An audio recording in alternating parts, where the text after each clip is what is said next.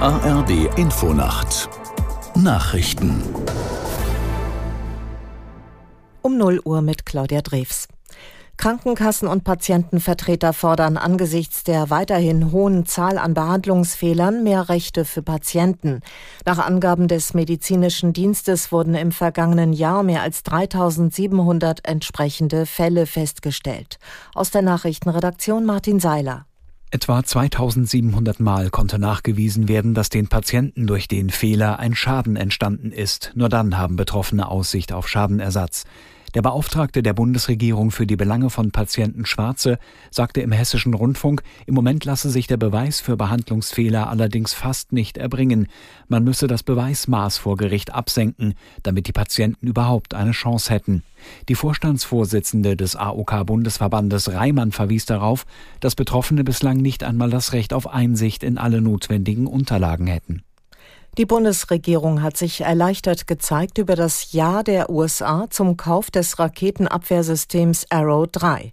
Israel will Deutschland den Schutzschirm liefern, benötigt aber die Zustimmung Washingtons. Verteidigungsminister Pistorius sagte, Arrow 3 sei essentiell, um die Bundesrepublik künftig vor ballistischen Raketenangriffen schützen zu können. Die FDP-Verteidigungsexpertin Strack-Zimmermann betonte, das Besondere an dem neuen System sei, dass es Ziele in bis zu 100 Kilometern Höhe abschießen könne. Die Kosten fast 4 Milliarden Euro. Die westafrikanische Staatengemeinschaft ECOWAS ist nach eigenen Angaben mehrheitlich zu einem militärischen Eingreifen in Niger bereit. ECOWAS-Kommissionschef Musa teilte mit, alle bis auf die Mitgliedstaaten mit einer Militärregierung sowie Capo Verde seien bereit, eine Eingreiftruppe abzustellen, um die verfassungsmäßige Ordnung dort wiederherzustellen. Die Militärchefs der ECOWAS-Staaten beraten noch bis morgen über das weitere Vorgehen. Die Kanareninsel Teneriffa kämpft gegen einen der heftigsten Waldbrände ihrer Geschichte an. Die Flammen haben bislang eine Fläche von rund 2600 Hektar zerstört. Aus Madrid Franka Welz. Auf Teneriffa brennt es mittlerweile auf einer Fläche, die so groß ist wie 5000 Fußballfelder. Am Boden und aus der Luft versuchen Feuerwehrleute, den Brand einzudämmen, doch die Flammen breiten sich weiter aus.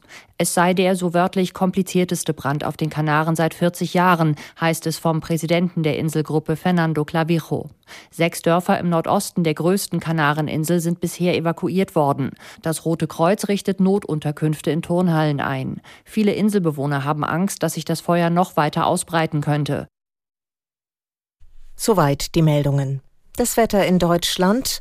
Am Tag wechselnd bewölkt, vor allem im Norden und im Bergland Schauer maximal 19 bis 34 Grad. Und das waren die